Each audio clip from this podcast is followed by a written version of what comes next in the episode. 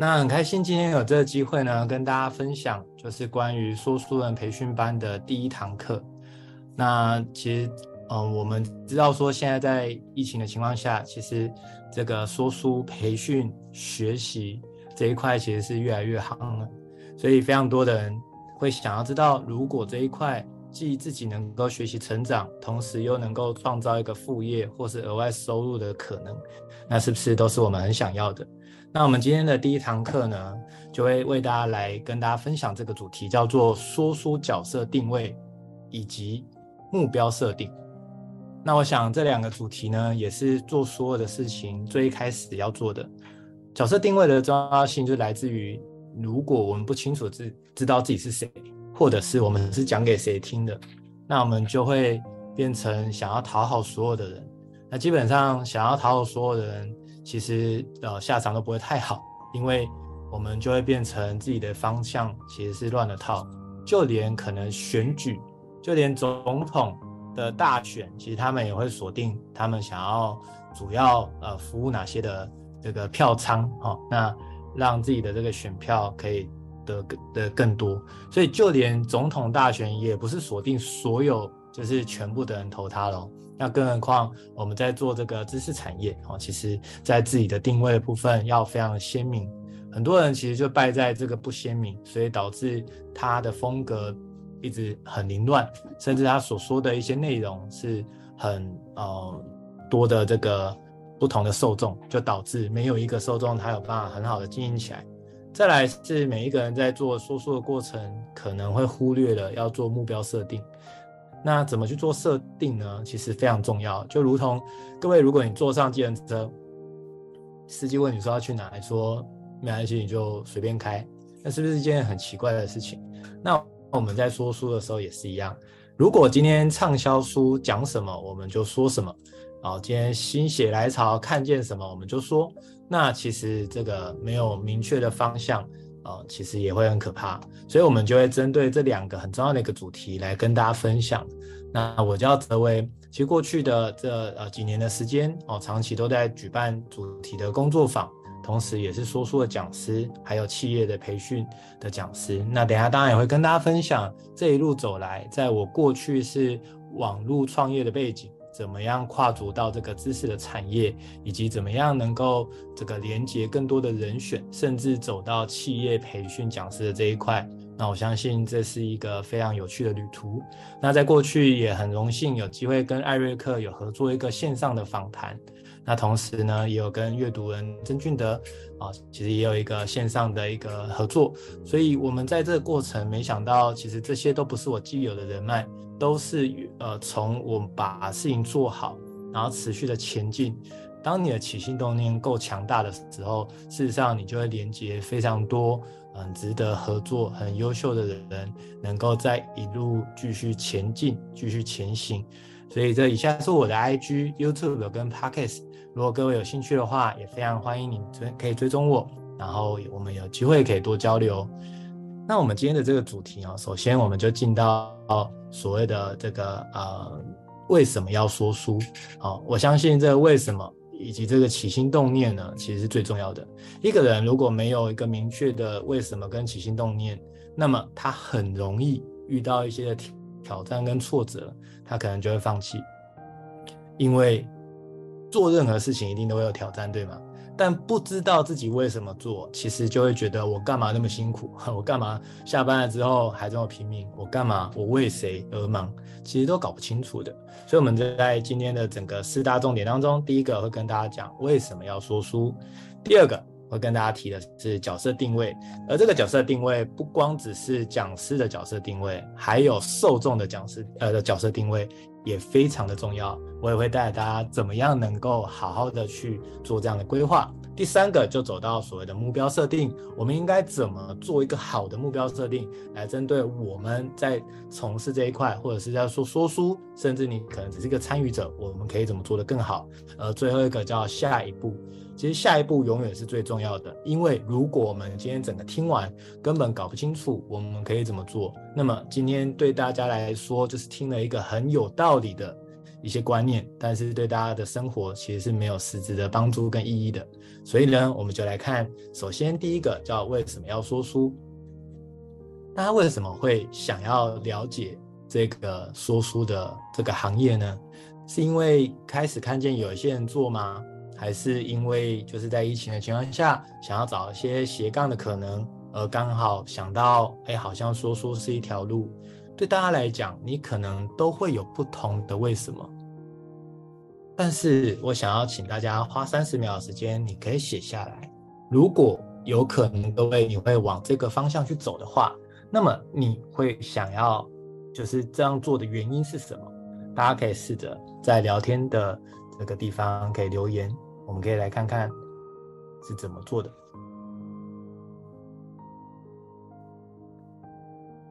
对各位来讲，为什么？其实这件这个问题其实不容易回答，因为或许你有想过各种的可能，甚至对大家来讲，或许你是真的就刚好因缘际会，刚好滑滑 IG，滑滑这个 YouTube 就看到了这一块，觉得似乎我是不是也可以来做？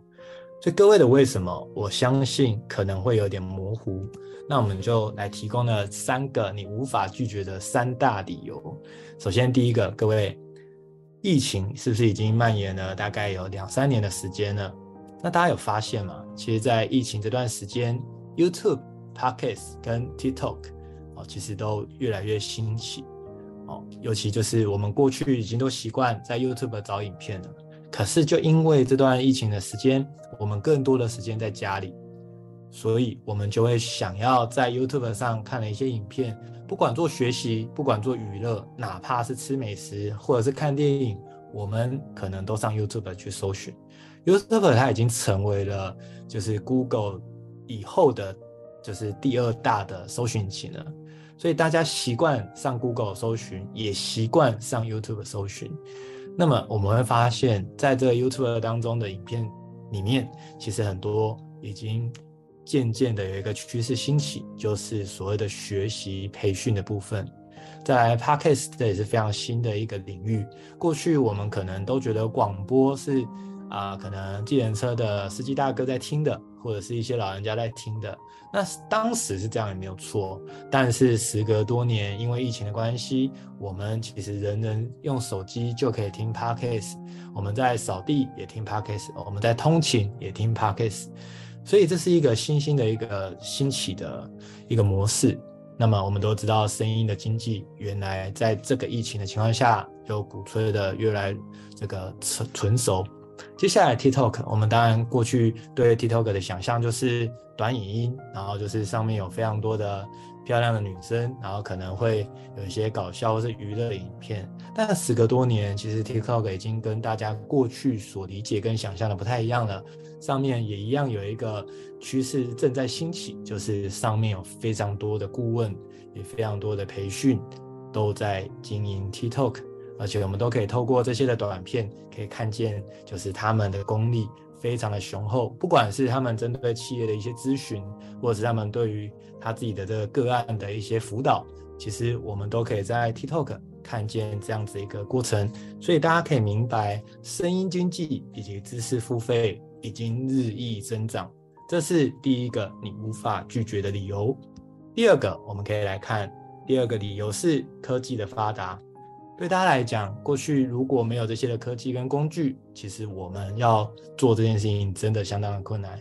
一来，我们要怎么样能够找到我们的受众？没有社群媒体的帮忙是不太可能的，因为我们不可能一直在发传单，对吗？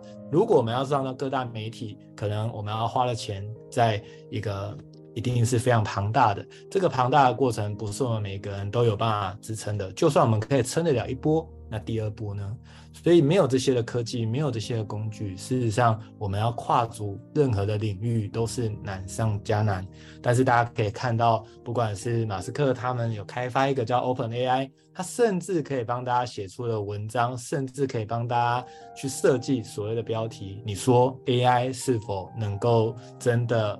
做很多人类可以做的事情，我们再来看剪片的过程。如果过去我们一定要请一个专门的剪片师，如果没有这些工具，我们大概又要花非常多的薪水的呃支出来聘请别人帮我们做事。如果你不是聘员工，你至少也要外包请别人帮你做。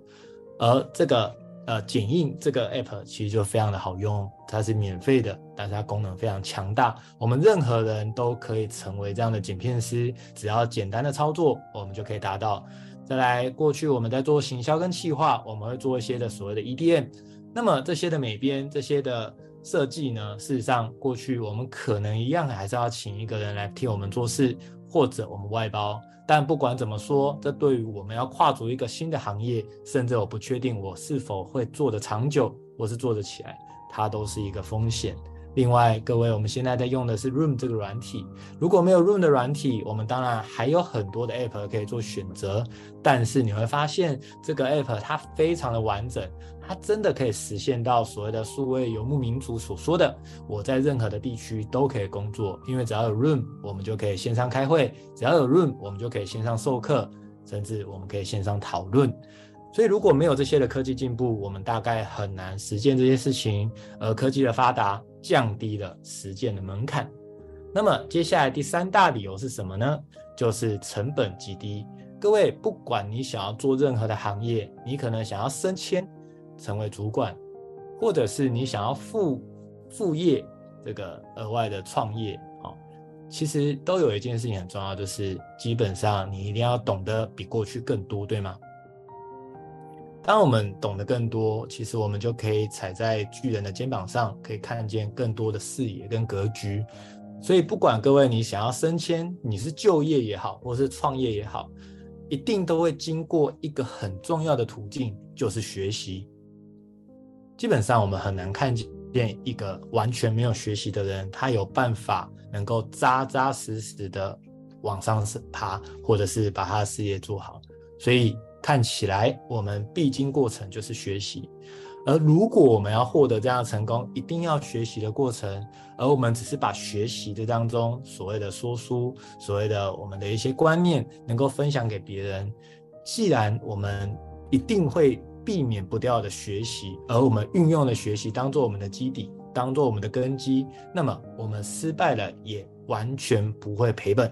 因为我们就算未来不做这个说书的行业，不做这个教育的行业，我们都没有吃亏，我们都没有白走。这件事情非常的重要。过去我们做任何的创业，任何的学习，如果今天我们创了业，我们如果开火锅店，开了火锅店，所有的装潢、所有的器具，这些买了就是买了。当你不做了，这些肯定亏本，因为这些的锅具你不可能再拿来用下一个创业或是下一个就业，对吗？所以，大部分你想要做一些的挑战或是学习呢，其实都是必经过程。呃如果你要做创业，那就不一定，因为很多的创业，如果你要收手的那一刻，其实你可能会惨赔。而今天如果做这个知识知识产业的部分，不会有这个问题。就算各位你失败了，你放弃了，都不会赔本，因为这当中的学习跟努力，都可以让你创造下一个，呃。事业的高峰，甚至可以帮你创造第二曲线。那么，这是一个 CP 值极高的一个很棒的原因。所以，以上为大家提供了你无法拒绝的三大理由。那我们接下来看，既然这件事情这么值得做。那难道一定就很简单做吗？那当然不是，所有的事情没有所谓的容易的，尤其越值得的事情，其实它的挑战一定是越高的，这是很肯定的。如果这件事情很简单，人人随便做都会成功的话，那它就不会稀缺，那么它也没有什么值得好谈的。你今天应该不会看见有人很开心的跟你说：“我会骑摩托车，我超厉害。”为什么？因为会骑摩托车的人实在是太多了。你也不会听到有一个人说：“我会走路。”超厉害，因为会走路的人实在太多了，所以一件事情如果几乎大家都会，那么就没有什么好谈的。那我们来看，如果今天我们要把培训行业做得好的话，其中很关键的是角色定位。如果我们定位的清楚，那么其实我们就会知道我们应该怎么做是更好的。首先，我们先来看讲师的角色定位。各位，如果一切都可能的话，你有没有想过，你如果成为一位讲师，那你是谁？你有想过你自己可以往哪个方向去？你能够提供的价值是什么？可能你过去没有想过。那么今天就带着大家一步一步的来试着了解看看。首先，第一个叫做你熟悉的领域。各位，你可以从你原本就熟悉的领域去着手去前进。原因很简单，因为它的 CP 值最高。对你来说，你本来就熟悉这个领域，所以你想要再深耕，你想要再好好的往专业的部分研究，其实对你来讲是比较容易的。因为你过去就已经在接触了，所以这是一个很棒的策略。你不用为了做这件事情刻意的去踩一个你完全不熟悉的领域。对你来说，如果这不熟悉的领域，你只是为了说书，你只是为了培训，那么你去踩这个领域，如果你未来没有继续做下去，那你好像去学了一个跟你完全无关的东西。甚至这个东西，如果它是会退流行的，比如说我们学了一些的工具。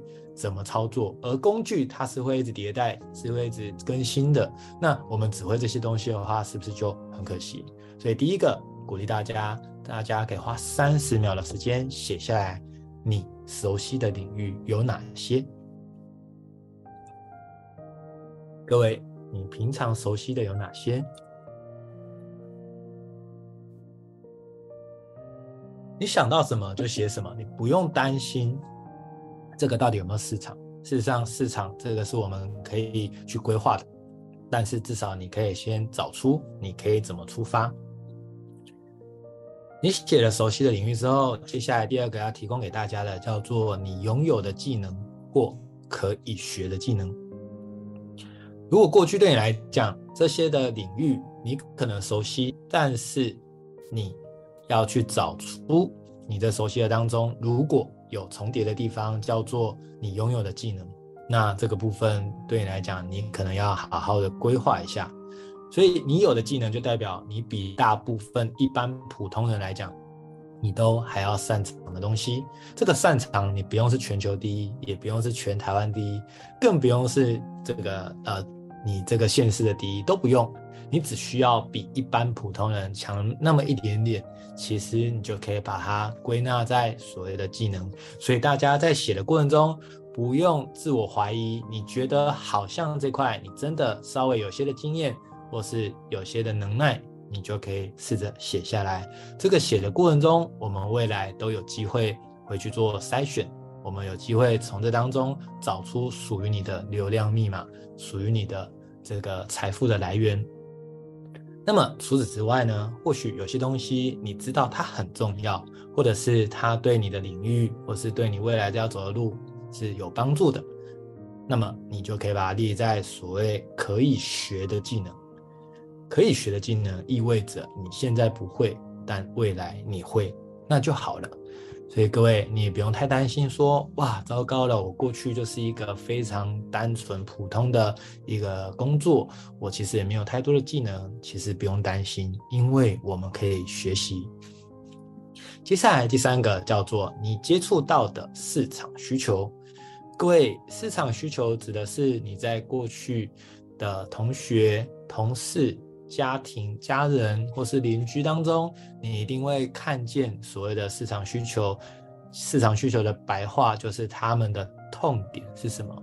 他们可能针对什么部分其实是极其不满意，而他们苦无方法，一直始终无法改善。那这就是所谓你接触到的市场需求。市场需求是一件非常重要的。与其我们说要创造一个新的市场。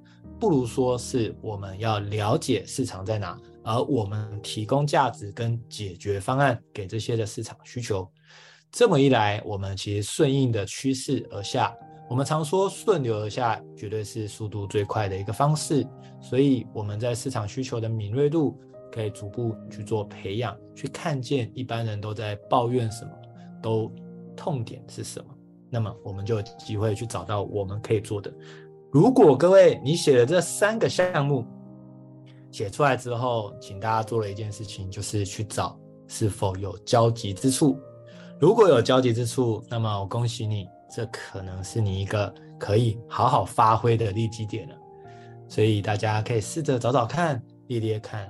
事实上，从自己出发去盘点自己有哪些的资源，有哪些的能力，其实对你来讲是一件非常值得做的事情。甚至各位在做的过程中，或许你会觉得非常有成就感。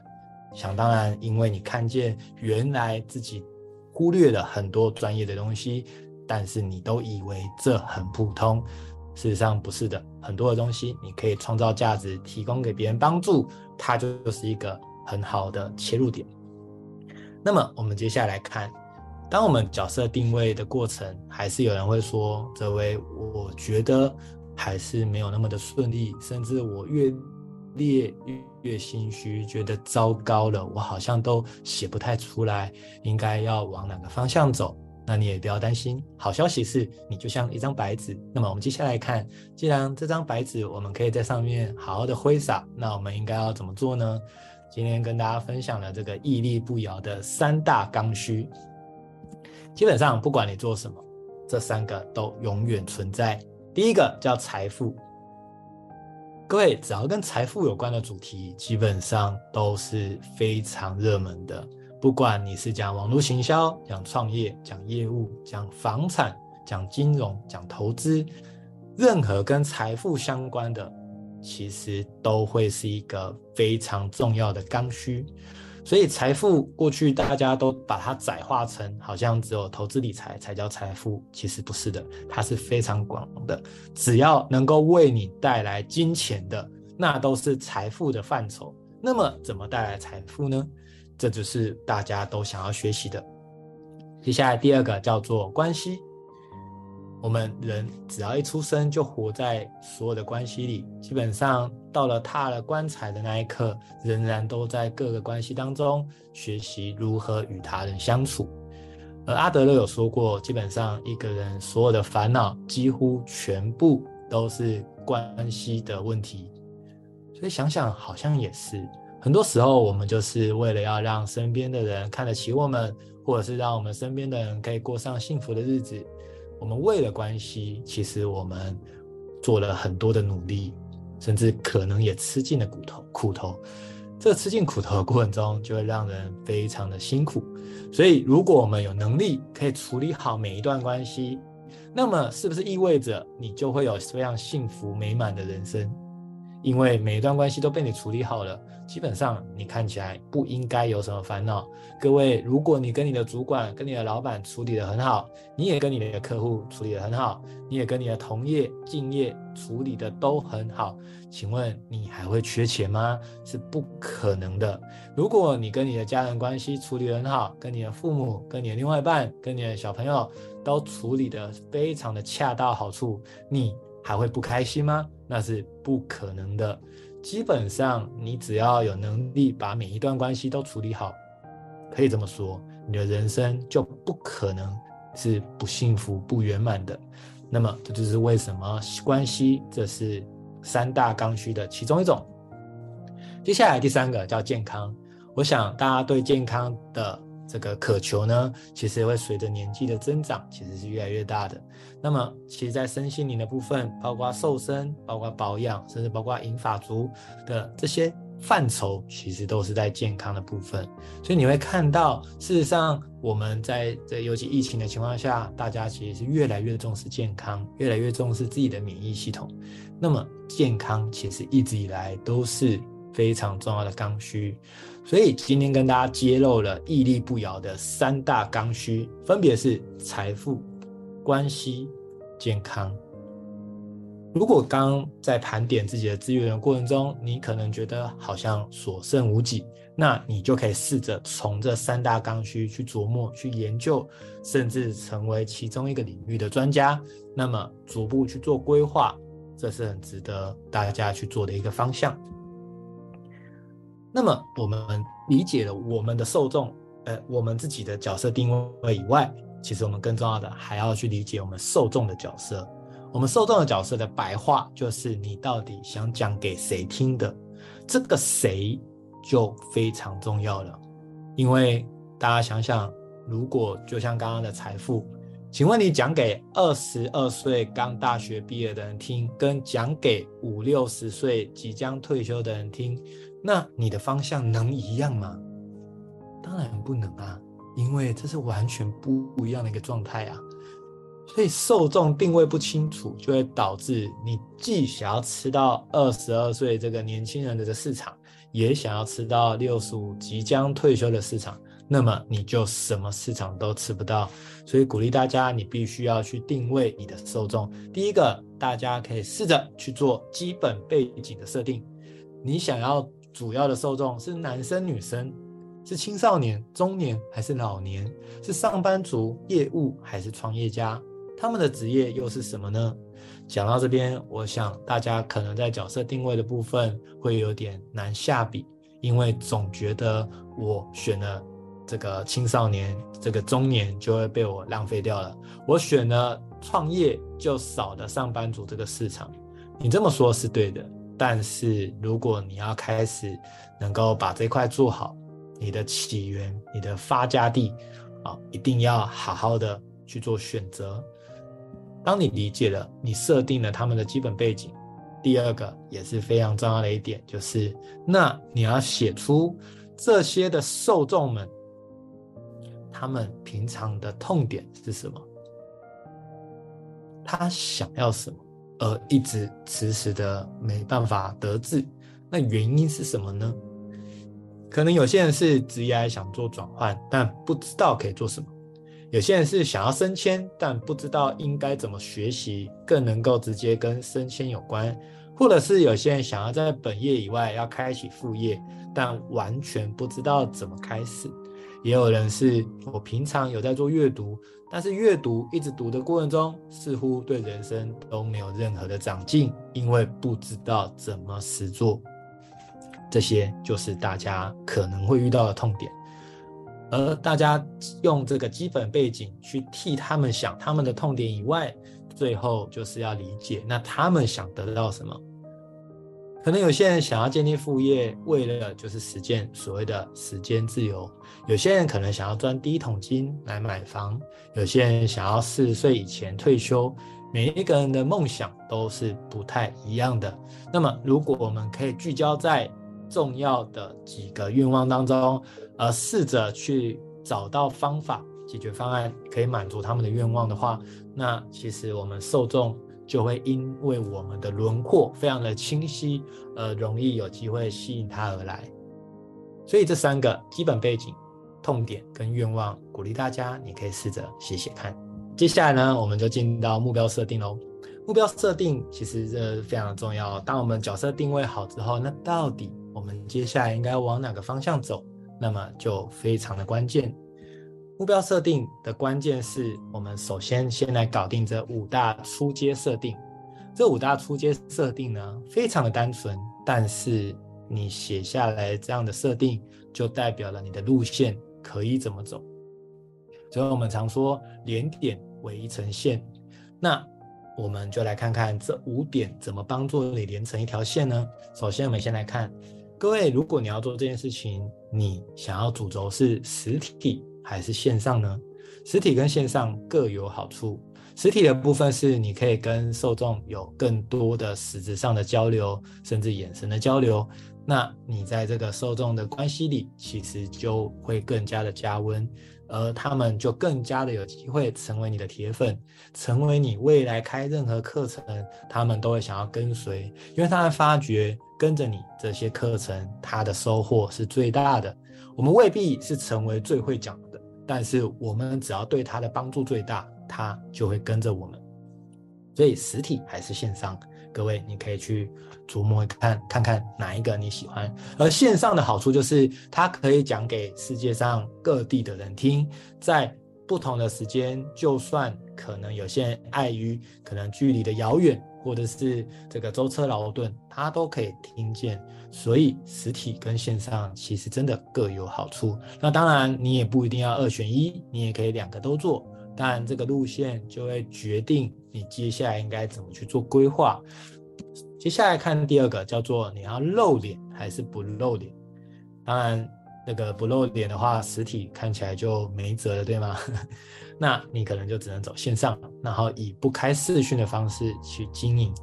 那么我还是很鼓励大家，如果这一块你是想玩真的，不是真的来玩的话，其实我非常鼓励大家，你应该是要露脸的，因为你的露脸就会让大家有信心，你的露脸也会让大家能够感受到你的真诚，而不是你用这个呃隐私啊、来当做一个挡箭牌，让人家觉得你好像这个好像永远不会认识。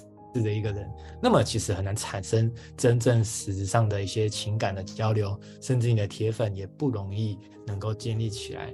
所以其实如果可以的话，我一律都是建议你应该要露脸。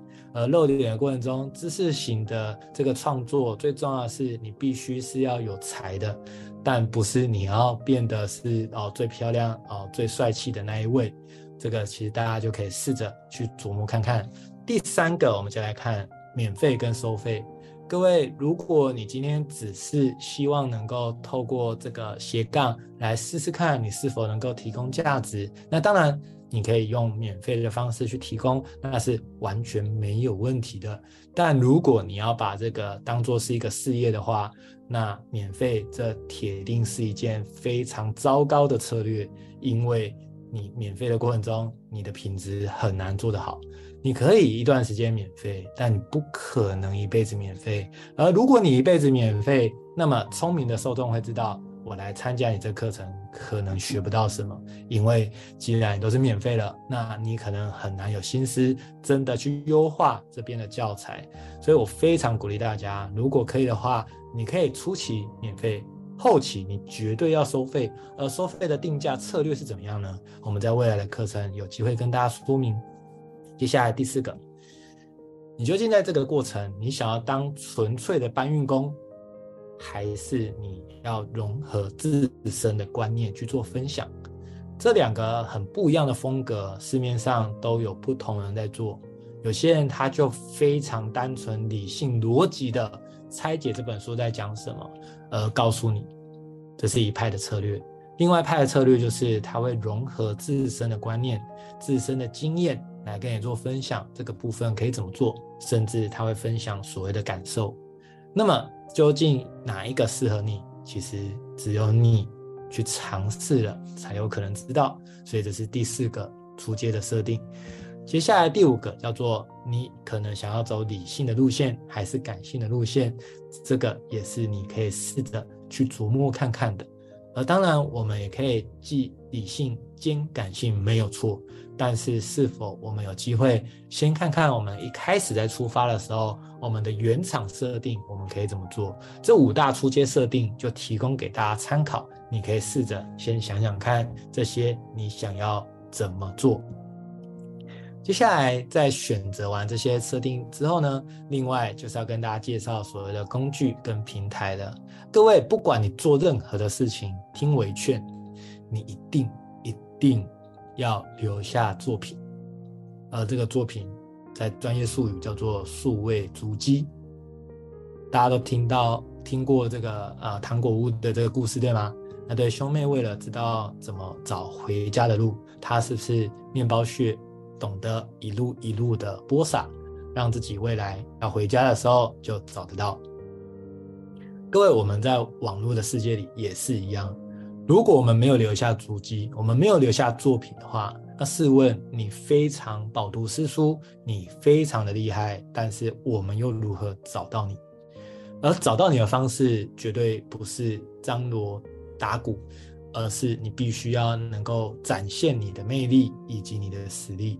展现魅力实力的方式就是你应该要去布建你的作品，也就是所谓的数位足迹，在网络上，在各个工具上。让大家知道这个方面有需要，我可以找到你。而找到你的过程中，一般人对大家来讲，其实还是不确定眼前的这个人是否能够帮到我。就像各位现在在线上听也一样，我想大部分的人应该都是原本不认识我的。但是对大家来说，你也在想，眼前的这个人真的有办法帮助我做这个培训这块，可以好好的规划起来吗？其实你是有存疑的，那这很正常。毕竟这个世界上有这么多的人自称为讲师，自称为这个培训的一个专家，每一个人都说自己很厉害，到底谁能够帮助到自己？其实这才是我们最在乎的。那么怎么展现这件事情呢？你就是运用了所谓的作品跟足迹。那我们来看，如果今天在这些工具的话，你要怎么让你的作品露出呢？首先，第一个。Podcast 这是一个很好的一个工具。刚刚还提到，有些人会说，我真的不想露脸，这会怎么办？方法很简单，Podcast 就可以让你实现这个不露脸的一个策略。所以，如果你可以录制一些 Podcast 放在上面供大家听，它就是你一个作品露出的一个管道。而如果大家在听你的 Podcast 觉得你可以帮我解决问题，那我就会觉得很放心，甚至我就会认定你这张脸，认定你这个品牌。那么第二个叫做 YouTube，它也可以录制一些所谓的影片。那么刚刚有提到 Google 是全世界第一大的搜寻引擎，而 YouTube 已经成为第二大。那既然是这样的话，如果我们在 YouTube 上面有一些的面包屑，也就是数位足迹的话，那么就有办法能够帮助你，可以去做更多曝光的动作。再来叫做写文章，部落格其实在过去我们都以为它已经没落了，但事实上并没有，它只是转移到另外一个地方。那么我非常建议的是方格子的这个一个平台，如果你可以在方格子上有这个。所谓你的啊、这个文章也是留下你的足迹，那其实就可以让你啊、能够让更多人看见。而且我们都知道，每一个人的学习其实都有不同的一个习惯，有些人喜欢用听的，有些人喜欢看到画面，但是有些人是喜欢看文章。所以大家你喜欢什么，其实没有那么的重要，而是你想要打中的受众可能喜欢什么，那么你就可以试着往那个方向去。啊，那这边有看到啊，南宫若说啊，YouTube 也可以戴面具，没有错。事实上，也有人运用戴面具的方式去录制一些的影片。那当然，这是一个很棒的一个方法。那么写文章，当然也是可以不露脸的一个方式。所以这些的工具跟平台呢，都是我们大家可以试着去运用看看的。那接下来呢，我们也需要带流量。带流量的白话就是你需要社群的曝光，让更多人知道你。而社群不外乎现在最大的就是 Instagram，就是 IG。那其实这是非常多人在使用，尤其如果你的受众不是老人家的话，那么 IG 基本上不是你到底要用不用，而是你肯定要用的，因为现在的年轻族群喜欢用 IG。但事实上，其实更年轻的族群呢，他们有些也不一定用 IG 了。但是至少目前来讲，IG 它还是最主要的主轴。接下来 FB 它的好处就是它可以帮你连接不同年龄层的人。啊，都能够在这个平台能能够被你找到，所以如果你的 FB 是有经营的，那么你打中的受众群其实会很广泛。但是就算这么广泛的情况下，好处是你可以打中，你可以找到这些不同这个年纪的人，但是仍然鼓励大家，你还是要锁定你的受众范围。接下来最后一个叫 TikTok。TikTok 真的是最让人意外的，因为我不知道大家是否也是这样的一个印象。那过去就是一个很好笑、很搞笑的一个一个平台，大家就是上面就是娱乐的。但是呢，时隔多年，现在上面已经完全不同了。我们可以看见 TikTok 的野心，它不只是停留定位在让自己提供娱乐而已，它甚至现在希望可以提供给大家更多教育的意义。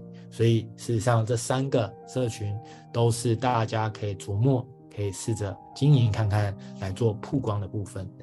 接下来，我们来看，如果是在这个活动引流，我们希望真实的人来参加活动，才有机会真的提供更多的价值给他。那事实上，这个活动引流的平台就非常的重要。一个就是 Acropass，这个是一个非常棒的一个工具，大家也可以在上面开活动，让大家可以来。那当然，另外一个也是今天我受邀在这个 Book Book 啊开了一个呃线上的一个培训班，那上面有非常多啊，不管是说书或者是这个呃说书人培训专班的一些的内容。其实，如果各位有兴趣啊，你也想要开的话，你不妨也可以试着在 BookBook 这样的平台试着去开开看，属于你的说书，属于你的这个培训。那么，其实这个就是一个非常好帮你活动引流的一个很好的方式。借用这些工具跟平台，可以帮我们事半功倍。那么除此之外呢，如果以上这些各位都做了。那其实先跟大家分享这件事情，最终我鼓励大家，你还是要有自己的官网。那官网的架设呢，当然它需要花一些时间，甚至要花一些的成本，所以这并不是大家一开始要做的。但是未来如果你越做越有规模的话，我还是鼓励你有自己的一个网站，那么你才能够去掌握啊、呃、所有的根基。原因是。每一个平台它都有可能消失啊，就像我们过去的 MSN，大家用的好好的，如今还在吗？已经不在了。那过去的无名小站哦，这些我们都不用一个一个提了。很多的东西当时很夯没有错，但是我们没有人有办法保证它一定能够一直存在。就算我刚刚提的这些很夯的一个平台都是一样的，所以最终你还是要去理解。必须要有你自己的官网根基来帮助你能够有这些稳定的一个受众，所以呢，大家在这个目标设定当中，你就可以这样子理解。那接下来就要来讲阶段怎么样去做设定了。啊，如果我们知道这些工具都是我们可以运用的，那接下来阶段的部分，首先第一个叫累积阶段。累积阶段指的就是你可能刚开始做，或者是你可能做没有太久的时间。那我鼓励大家，第一个，你应该要选定一个主修的领域。未来你可以再延伸第二、第三、第四，但是我鼓励大家一开始你真的要选定一个主修的领域去扎根。这个扎根的过程中，让受众会记得你是这块的专业，同时你也会真的成为你这块的专业。所以。大家就可以试着去找到一个。第二个就是，你可以去设定你每个月要举办几场的说书，甚至你每个月要分享几本书呢？这个是大家走的策略。你可以同一本书说两场，你也可以说两本不同的书个别一场，那都是可以的策略。那当然，如果你的时间上你想要快点能够累积的话，我鼓励大家一个礼拜办一场。哦，其实这个频率对大家在累积专业能力，还有累积受众，可能是一个比较值得的一个方向。再来就是每一场参与的人数，你设定你想要达成几位？好，那这个也是一个很重要的一个设定，也就是每一场当中，当然我们一开始可能不一定有这么大的一个受众会来听，甚至呢，我们可能没有行销的经验，甚至我没有空去做行销的话，那怎么办呢？那一样鼓励大家。啊，如果你真的是很没有空的情况下，你就可以呢，在这个啊相关的一个平台去开。如果这个平台有办法帮你做行销，那其实这个就是一个很棒的利基点。你只要专注做你的事情，上你的班，做你的作品，而行销的部分有平台能够帮你操刀，那这就是再完美不过了。所以这就是大家在初阶的部分你可以做的一个设定。接下来，如果各位要走到变现的阶段。那么你就要去看，你究竟开了多久，开了几场，或者是一场平均达到几个人参加，你就可以开始变现。这个就是你可以设定的。好，那当你到达了这个门槛，觉得嗯差不多了，那么你就可以开始变现。而这个变现的过程中，啊、呃，一样你要遇到的挑战就是如何收费哦，以及就是呃怎么样提供这样的不同的价值。那最后一个阶段就是，当你开始变现，而人数也稳定，这个是一定的重点哦。你人数稳定的话，那么你是否有机会能够提升你的单价，或是提升你的品质，甚至你也要去想行销的部分如何提升人数。那么这就是我们在目标设定的三个阶段，我们要去非常明确的搞定的。所以呢。今天为大家讲的这三个，是因为我知道线上可能来听的人，每一个人的阶段都不同，那么我针对不同的阶段给予他这样一些的方向。好，那我们理解了不同的阶段之后，最后也跟大家讲这个非常重要的重点哦，叫做务必留下参与的名单。各位，你一定要留下来，他们到底是谁，你才知道你能够怎么样继续提提供给他服务。如果今天都不知道来听你讲的人是谁的话，那么我相信未来真的你要再继续做行销，或者是你要继续提供价值的时候，你会摸不着头绪，因为你根本压根不知道你下一堂课的利基跟铁粉是哪一些人，所以要想办法留下参与名单。接下来我们总算走到最后一步了，也就是下一步。今天听完整个这样的过程中，那么我们到底可以怎么做呢？好，其实刚刚讲了非常多的观念呢，我帮大家稍微整理一下，这也是各位的执行清单。首先，第一个，你必须要明确你的讲师角色定位，你一定要写得详细一点。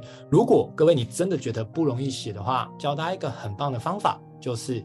你可以去找市面上每一个讲师，他们不同的说话风格，他们不同的起心动念，他们不同，他们怎么规划的。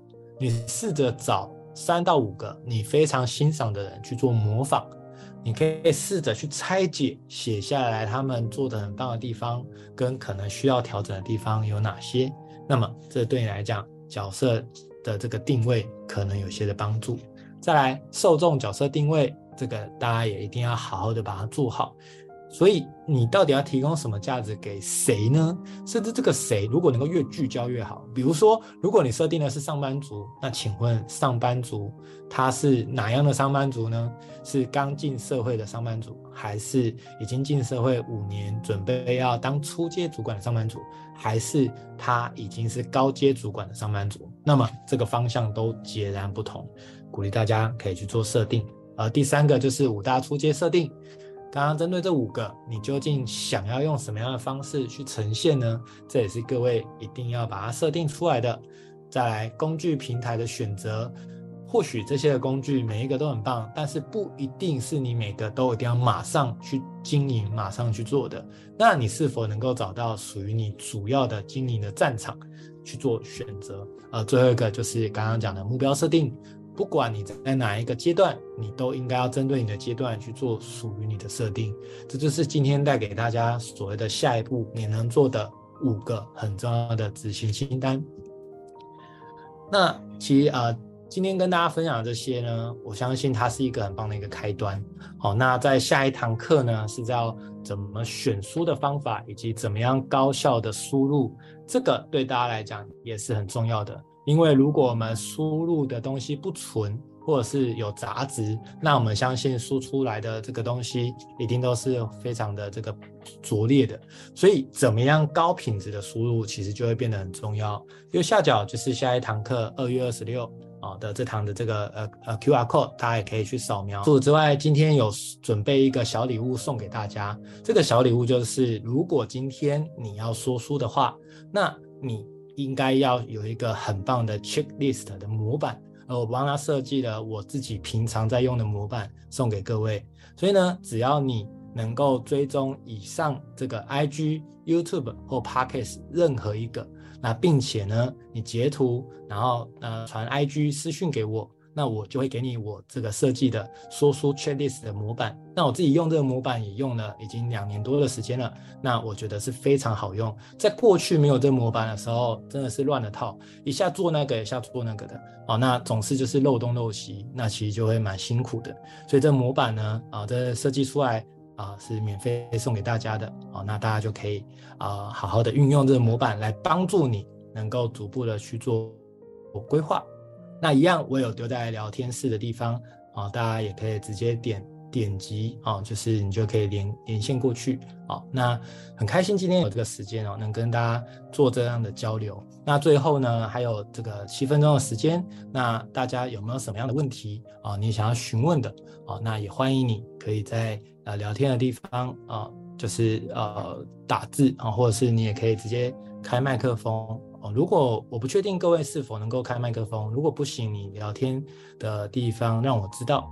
哦，那如果你是不好意思在大家的面前问的话，哦，你可以加我的 IG，哦，那你可以私讯问我这样子。好，那呃，另外就是刚刚讲的这个，今天有这个五个很重要的执行清单，哦，大家做好之后呢，你也可以把它呃放在这个呃，到时候你有加入 FB 社团的话，哦，你可以把它放在我投影片的底下，哦，那有机会大家也可以来交流看看我们的角色定位、受众定位。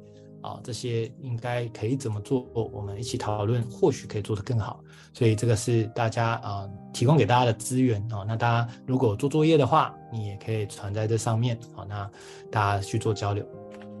那再给大家一些时间确认一下，有没有人有想要问问题的？如果没有的话，我们今天啊在一分钟后，我们就会结束啊今天的第一堂课。啊，那希望大家听得喜欢，那也鼓励大家，如果今天你所谓的执行有做出来的话，其实第二堂课对大家来讲，这个帮助也会非常非常的大。如何真的很纯粹、很高品质的做这个输入的萃取，那么这也是我们非常想要学习的一个方向。